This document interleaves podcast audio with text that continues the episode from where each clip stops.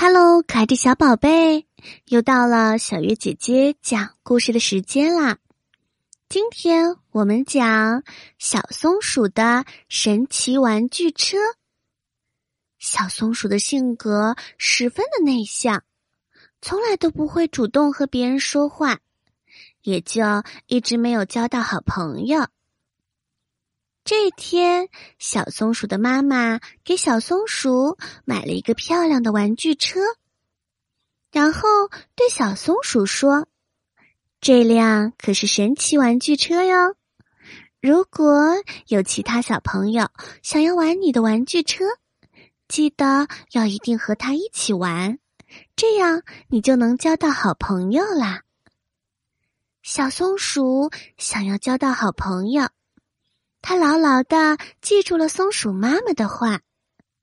这一天，小松鼠到了森林学院之后，他将玩具车放到了桌子上。小白兔看到了小松鼠的玩具车，觉得他的玩具车实在是太漂亮了，他便问小松鼠：“我能和你一起玩吗？”小松鼠想起了妈妈说的话，于是他说：“嗯，我们一起玩吧。”小白兔听了以后，高兴地说：“太好了！”小松鼠和小白兔在一起玩了一整天，他们渐渐的变成了无话不谈的好朋友。小松鼠开心极了。第二天，小松鼠又把玩具车带到了学院。小狐狸看到漂亮的玩具车，便走过来问：“小松鼠，我能玩一玩你的玩具车吗？”小松鼠痛快的点点头，说：“让我们一起玩吧。”于是，小松鼠又和小狐狸开心的玩起了玩具车。他和小狐狸也成为了好朋友。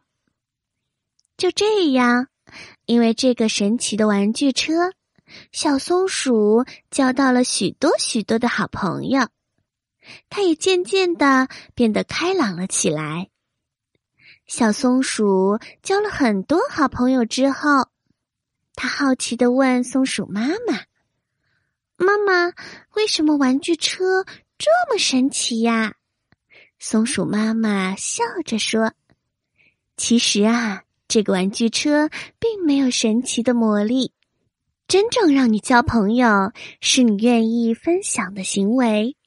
只要愿意分享，你总会交到好朋友的。”听了松鼠妈妈的话，小松鼠这才恍然大悟。